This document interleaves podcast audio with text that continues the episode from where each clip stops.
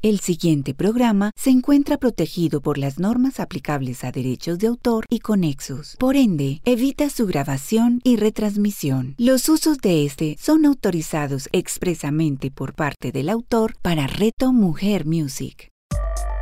Una tacita y media de caos con Juan Álvarez. A continuación, en Reto Mujer Music. Es sábado y es hora de una tacita y media de caos con Juan Álvarez. Un espacio donde hablamos sobre los misterios del caos y su importancia en nuestra vida. Si tienes curiosidad por quién te habla, cada sábado puedes visitar mis redes. Me encuentras como THE Juan Álvarez, un inglés de Juan Álvarez, en Instagram, en YouTube, en Medium, en Facebook, en Twitter y LinkedIn. También puedes encontrar los capítulos de la temporada pasada que están en Spotify y en Anchor. Simplemente buscas una tacita y media de caos o de Juan Álvarez, T-H-E Juan Álvarez, y seguramente te aparecerá.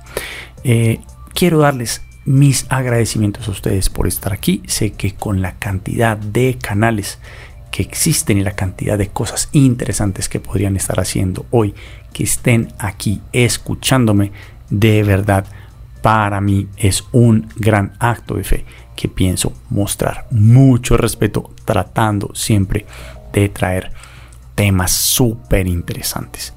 El capítulo pasado tuvimos como invitado a Luis Gabriel Cervantes, un gran mentor, eh, un gran coach y recibimos muchísimos comentarios, muchísimas preguntas y habían personas que se preguntaban si ya no habíamos abordado alguno de los datos, eh, algunos de los temas que hablamos en esta conversación.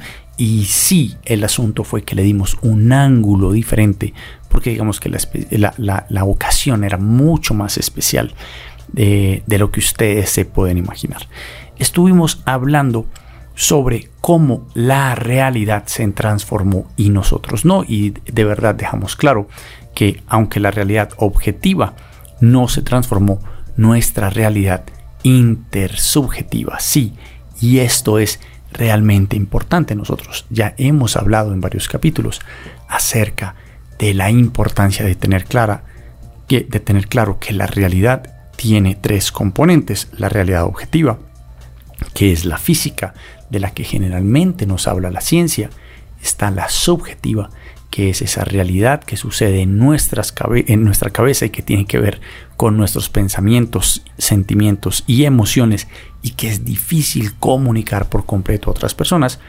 Y está la intersubjetiva, que es donde creamos tejido social y donde nos ponemos de acuerdo en qué pactos respetar que hagan que nosotros como especie no solamente podamos convivir, sino que podamos progresar, ¿cierto? Em, si nos ponemos a comparar a la especie humana con otros animales, podríamos decir que los humanos somos los únicos seres que somos capaz de hablar de cosas que no existen, de cosas que hemos acordado como realidad, pero que son solamente reales para nosotros. Por ejemplo, el concepto del más allá, de una vida en el más allá después de morir. Si intentas un día tratar de explicarle a un chimpancé eh, que si nos da todas sus bananas hoy eh, le vamos a dar un espacio en el paraíso, seguramente este chimpancé nos mostraría el dedo y se quedaría con todas sus bananas y pensaría que todos nosotros estamos locos. Mientras que para un humano eh, común y corriente. Este es un concepto que entendemos sin importar a qué cultura pertenecemos. Todos de alguna manera hemos creado este imaginario que hemos compartido a través de historias que se han vuelto una realidad tangible para nosotros a pesar de ser totalmente imaginaria. Y no solamente se aplica a ese concepto del cielo, sino también a nuestro sistema económico, a los países, al dinero, a los derechos humanos. Solamente son reales porque nosotros como grupo elegimos creer en esto y estamos, hemos hecho un pacto, digamos un pacto histórico y de pronto un poco inconsciente de que esto es real, esto lo vamos a considerar real y sencillamente lo vamos a respetar. Y esto tiene, digamos que, consecuencias profundas en nuestras vidas. Por ejemplo, si cierras los ojos en este momento y te pones a pensar en qué cosas te preocupan todos los días, te puedo asegurar que no estás pensando en que te va a comer, eh, no sé, un oso, un león, eh, o que un río se va a desbordar y se va a llevar tu casa, o no te preocupan demasiado los desastres naturales. Por lo contrario, si estás totalmente sumergido o sumergida en preocupaciones, en preocupaciones acerca de créditos, de hipotecas, de impuestos, es posible que también de líos con corporaciones o incluso estés preocupado acerca de lo que Dios pueda opinar de tu comportamiento, tus acciones y tus pensamientos. Y hace dos sábados hablamos con Freddy Cantillo acerca de esto, de, cómo la economía afecta nuestra realidad de tal manera de que nos enfermamos eh, y, ha llevado a personas incluso al suicidio pensar en créditos que simplemente son eh, piezas de imaginación que hemos creado como colectivos y que somos capaces de compartir eficientemente y de la cual nuestra realidad intersubjetiva depende enteramente para que funcionemos como sociedad. Y esto, aunque parece eh, que lo estoy abordando por el lado negativo, hay otro montón de cosas eh, que la realidad intersubjetiva en realidad tiene que son positivas. Por ejemplo, los derechos humanos.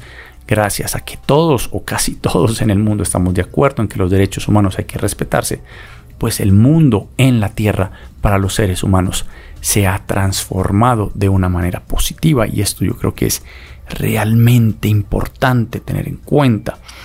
Gracias a esta realidad intersubjetiva, podemos vivir dentro de entidades imaginarias que también garantizan esos derechos imaginarios que hemos pactado, ¿cierto? Y en este momento hablo de naciones, de países, incluso algunos continentes tienen uniones que permiten proteger los derechos privados de los ciudadanos y los derechos colectivos de las comunidades, algo que hasta hace algunas décadas era impensable gracias a las historias que nos hemos contado como comunidades, hemos podido acordar ese imaginario que es muy importante. Y de eso hablábamos Luis Gabriel Cervantes y yo el sábado pasado.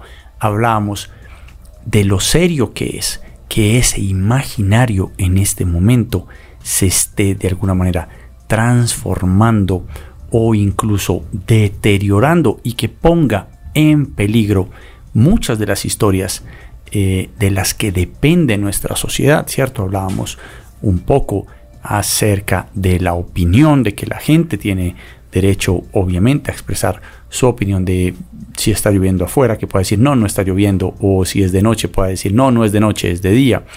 Y sí tienes derecho a tu opinión, aunque el resto de la sociedad tiene el deber de confirmar que esa opinión sea verdadera, verídica, para poder tomarla en serio. Para la mayoría de seres vivos, eh, la realidad objetiva es la realidad en la que viven. Yo me atrevería a decir que solamente los mamíferos, algunos reptiles y algunos peces puede que tengan una realidad subjetiva. ¿Por qué? Porque se ha demostrado que también tienen emociones. O sea, los peces, y de eso lo hemos hablado alguna vez en, la temporada pasada, hablábamos de que los peces eh, pueden sentir la emoción del miedo. Eh, ahora es, una, es un reflejo que les da como un tipo de fiebre en el momento en el que, en el que se sienten amenazados y que podría verse como las primeras muestras de, de una preemoción eh, o una forma de emoción eh, un poquito antes de ser una emoción de verdad. Al parecer los reptiles, eh, algunos pájaros pueden tener también emociones y por lo tanto podríamos decir que hay ciertos animales que pueden tener realidad objetiva y subjetiva. pero la mayoría están en la parte de la realidad objetiva. Solamente los humanos, hasta donde sabemos, son capaces de vivir también en la realidad intersubjetiva. Y no solamente somos capaces de vivir en ella, sino que a través de nuestra historia, la realidad intersubjetiva se ha vuelto cada vez más importante y más poderosa, hasta el punto de que podemos llegar a poner en duda la realidad objetiva solamente por creencias que tenemos eh, intersubjetivas. Y esto digamos que ahí es un poco peligroso, porque yo sé que muchos de ustedes a veces se preguntan por qué la humanidad no se pone de acuerdo entre, por ejemplo, si el cambio climático es real o no es real. Pues sencillamente porque la realidad intersubjetiva de diferentes grupos sencillamente no acepta la realidad intersubjetiva de otros o incluso los hechos.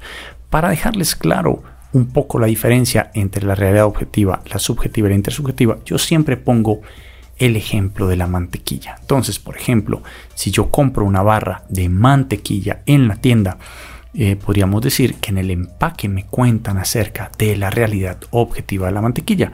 En el empaque voy a encontrar la información que me dice cuánto pesa, cuánto cuesta, qué componentes contiene y cuál es su propiedad física, ¿cierto? Me dice esto es una cosa física y esta aquí está hecha de esto. Si pasamos a eh, la subjetiva, eh, digamos que la subjetiva influiría en yo porque compro la mantequilla A y no la mantequilla B. Eh, sencillamente porque entonces yo me hago las preguntas, es mi preferida, es la más rica y parto, digamos, de experiencias subjetivas para hacer mi elección, pero que en realidad solo son reales para mí. Ahora, si la vemos desde la realidad intersubjetiva, entonces la pregunta es, ¿cuál es la mejor mantequilla? Y entonces empiezo a pensar en cuáles ha consumido mi familia o cuáles recomienda mi abuelita o cuál es eh, la que veo más en los comerciales que me recomiendan más. Y entonces sencillamente compro la historia de que esta es la mejor y le asigno propiedades asociativas eh, que digamos que me conectan con mi entorno. Entonces miren que pasamos de un empaque donde me dice de esto está hecho la mantequilla, hasta cuál es la que más me gusta y a cuál es la que más me recomiendan. Uno de los grandes, digamos, retos con la realidad intersubjetiva es que muchas veces, muchas veces está atada a nuestra infancia, a nuestro, eh, digamos, nuestro desarrollo desde niños. Y por eso generalmente una persona católica nace en una familia católica, así como una persona musulmana nace en una familia musulmana. Lo mismo pasa en la mayoría de los casos con los equipos de fútbol. Solamente hay dentro de una familia una persona eh, que es hincha de un equipo contrario, sencillamente porque uno de los miembros de la familia sintió, mm, digamos, la necesidad de romper eh, con la identidad de su familia e identificarse con algo diferente. Y digamos que ahí hay varias explicaciones eh, de por qué esta realidad intersubjetiva pueda empezar a tener diferentes formas y, sobre todo diferentes percepciones, que es de lo que hablábamos la semana pasada. ¿Qué pasa en el momento en el que estamos rompiendo estos acuerdos de los que dependemos eh, a un nivel social? pues sencillamente que empieza a aparecer cada vez más conflictos que en realidad no tienen nada que ver con la realidad objetiva, sino simplemente con la subjetiva. Eh, y esto es realmente problemático. Poníamos el ejemplo de una mujer en Estados Unidos que quiere ser declarada gato y que esto eh, traería eh, bastante, bastantes problemas logísticos, no solamente para la sociedad, sino también para ella. Por ejemplo, en el momento en el que tú renuncias a ser un ser humano y pasas a ser un gato, pues digamos que pierdes tus derechos. Como humano no puedes tener tarjeta de conducir, no puedes votar y no podrías ir a un hospital donde atender humanos, tendrías que ir donde un veterinario. Ahora, en el caso en que te encuentres eh, en, una situación que debas ir donde un veterinario, pues un veterinario no va a poder hacer nada por ti porque en realidad no eres un gato, eres un ser humano. Y la, reflexión aquí también es, solamente un ser humano podría renunciar a ser humano. Esto ya habla un poco de, esta noción de que nosotros como sociedad siempre estamos parados en hombros de gigantes. Hay personas que han luchado por establecer eh, estas realidades intersubjetivas de las que dependemos. Algo tan simple como la noción de que la Tierra no es el centro del universo.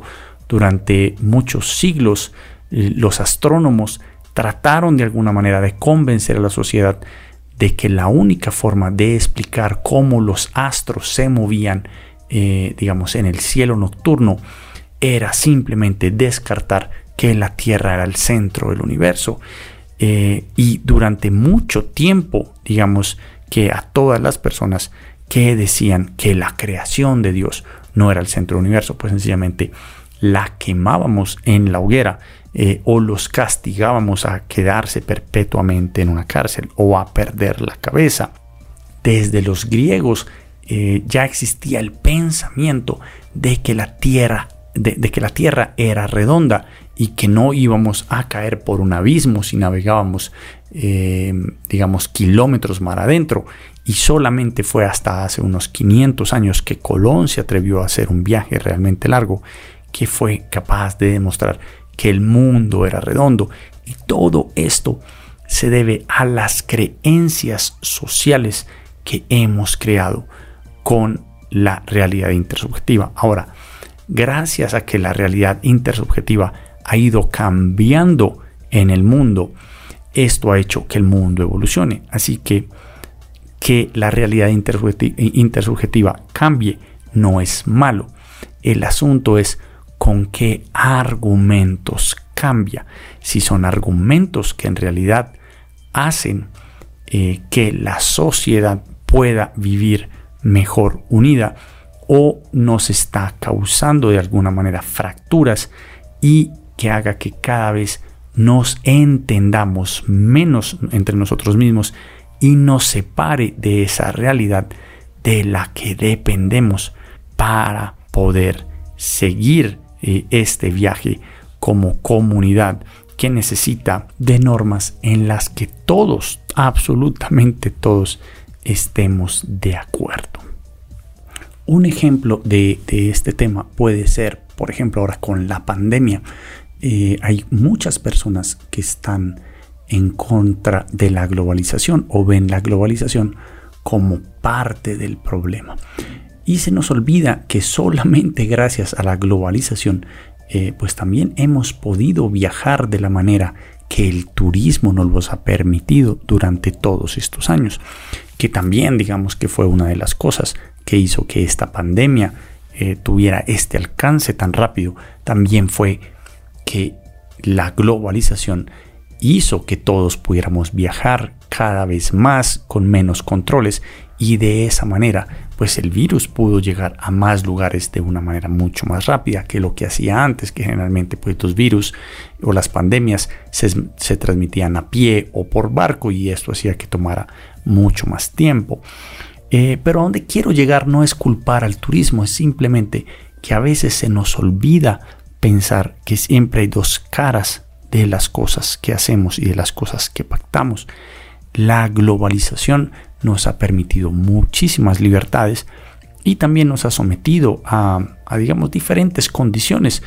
Hay países donde, digamos, sus salarios eh, subieron y otros países que sacrificaron, digamos, el, el precio de su salario mínimo por garantizar, eh, digamos, un flujo de trabajo mucho más grande. Entonces, digamos que por eso hay países que compiten con salarios bajos a nivel eh, internacional, mientras que otros compiten simplemente porque tienen eh, una gran industria y, gran tecnología que permite que gracias a esos salarios bajos de otros países pues se puedan producir productos que todo el mundo pueda consumir. Y aunque esto pueda ser polémico, es algo que todos de alguna manera hemos aceptado cada vez que compramos productos que son producidos bajo este sistema, ¿cierto? Digamos que en este caso la industria del fashion, eh, de la ropa sería eh, una, un muy buen ejemplo donde todos nos hemos acostumbrados, nos hemos acostumbrado a que la ropa es muy barata eh, y no nos importa dónde se produjo, simplemente nos importa que en la tienda la podamos comprar. Y eso tiene que ver con esta realidad intersubjetiva que todos de alguna manera aceptamos y validamos. Digamos que también las cirugías plásticas eh, nos han permitido cambiar cosas de las que, con las que no estamos conformes. De pronto nací con una nariz eh, que no me gusta o unos labios o algo en mi cuerpo que puedo transformar sencillamente con una cirugía para sentirme mejor y aceptarme mejor. Eh, esto no va a evitar, digamos, que tus hijos tengan esa nariz que está en tu familia o que tenga esas cualidades físicas porque sencillamente la genética está ahí. Eh, y aunque las cirugías plásticas nos permiten cambiar cosas de nuestro cuerpo, digamos que una de las grandes falencias de esta realidad intersubjetiva que hemos creado es esa falta de aceptación por quienes en realidad somos y del atractivo que tenemos eh, más allá de nuestra apariencia física. Estoy seguro que todas las personas tienen su encanto y son capaces de conquistar a cualquier persona por los medios correctos, siendo eh, sí misma y simplemente digamos que aprendiendo a comunicar de alguna manera, de, la manera acertada con la persona que quieren, seguramente tienes una gran probabilidad. Ahora, una de las grandes cosas también que, tenemos que aceptar en nuestra realidad intersubjetiva es que no todo el mundo, a no todo el mundo le vamos a caer bien, no todo el mundo se va a sentir atraídos por nosotros, pero estoy seguro de que siempre hay alguien correcto para todos nosotros. Y de pronto es esto donde esta realidad intersubjetiva de la aceptación eh, todavía no la hemos pensado muy bien. Siempre vamos eh, buscando estos ideales em, que queremos imitar, que queremos emular eh, de modelos de estrellas de cine. Y esto es uno de los grandes problemas que tenemos también en nuestra realidad intersubjetiva. Es una realidad que donde yo siento de verdad hemos fracasado totalmente. Pienso que todos los seres humanos, como vinimos al mundo, tenemos algo atractivo y algo hermoso que ofrecerle a todo el mundo. La medicina también nos ha permitido, si lo deseamos, incluso a cambiar el género del género biológico con el que nacimos a tener el género con el que realmente nos identificamos. Y pienso que es una libertad que todas las personas que sientan esa necesidad deben tener. Y también de casarse y amar y, pasar la vida con la persona que amen sin importar su género. Esto creo que es realmente importante. Ahora tampoco podemos olvidarnos de que en realidad la biología tiene una gran importancia en la realidad objetiva. Una persona que se cambia de género también va a tener que tener unas terapias hormonales que van a tener unas consecuencias en su salud física.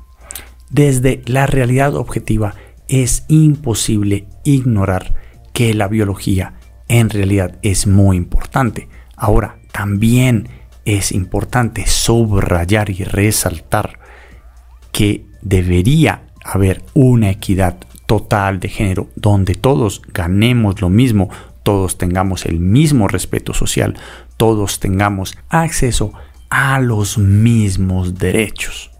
Y a pesar de que soy un convencido que la intolerancia es algo que debemos tratar de erradicar del mundo, también pienso que es muy importante también garantizar el derecho a la libre expresión.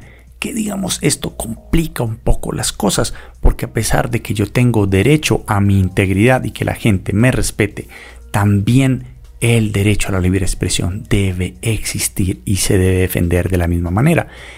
Y esto es un poco más complejo porque aunque no esté de acuerdo con lo que tú digas, pues sí creo que debes tener el derecho a decirlo y obviamente a pagar las consecuencias si lo que dices de alguna manera está violando el derecho a la integridad de otras personas. Ahora, sigo pensando que el derecho a la libertad de expresión es un derecho que debe protegerse incluso cuando la opinión de una persona no es algo con lo que yo esté de acuerdo. De la misma manera que pienso que, por ejemplo, ahora una persona que no se quiera vacunar debe tener el derecho a no vacunarse, a pesar de que yo pienso que todo el mundo debería vacunarse, también entiendo que la gente debe tener el derecho a negarse a ponerse una vacuna si no quiere. Y aquí es donde los derechos se complican esta realidad intersubjetiva que hemos creado, de la que dependen nuestras libertades, depende de que la protejamos, incluso aunque no estemos de acuerdo del uso que se le esté dando a esa libertad. Hablar de la realidad intersubjetiva y de los acuerdos sociales que hemos construido a través de estas historias universales que nos hemos contado por milenios es realmente complejo, sobre todo en el momento en que empezamos a hablar sobre dónde comienzan mis libertades y dónde terminan. Generalmente no somos muy conscientes de que nuestras libertades no solamente son limitadas, sino que son realmente frágiles. Y creo que este es un momento de la historia en la que vale la pena de verdad hacer una pausa y sentarnos a pensar seriamente en hacia dónde vamos y cómo estamos dejando que esta historia intersubjetiva de la que depende nuestro bienestar eh, se siga contando de la manera en que nosotros queremos y no simplemente que una agenda que parece anónima simplemente termine transformando el mundo y lo lleve hasta un lugar donde no lo reconozcamos más. Bueno, eso fue todo por mí esta semana. Espero les haya gustado. Recuerden que recibimos preguntas eh, y comentarios por las redes sociales y por la página de Reto Mujer en Facebook. Recuerden también que si quieren participar de mis charlas y talleres de narrativa y creatividad disruptiva, pueden ingresar a mi sitio web de hejuanalvarez.com. Nos vemos el próximo sábado a las 11 am en una tacita y media de caos con Juan Álvarez. Una tacita y media de caos con Juan Álvarez. Escúchalo todos los sábados a las 11 de la mañana, con repetición a las 8 de la noche, solo en Reto Mujer Music. ¿Sabías que la aromaterapia existe desde hace más de 2000 años? Soy Claudia Carreño de Mi Esencia Vital y voy a compartirte un saber milenario de aromas y mezclas Aprende los secretos de los aceites esenciales y conviértete en el alquimista de los aromas acá, en el Tratado de las Pociones. Claudia Carreño, escúchala todos los domingos a las 11 de la mañana, con repetición a las 8 de la noche, solo en Reto Mujer Music.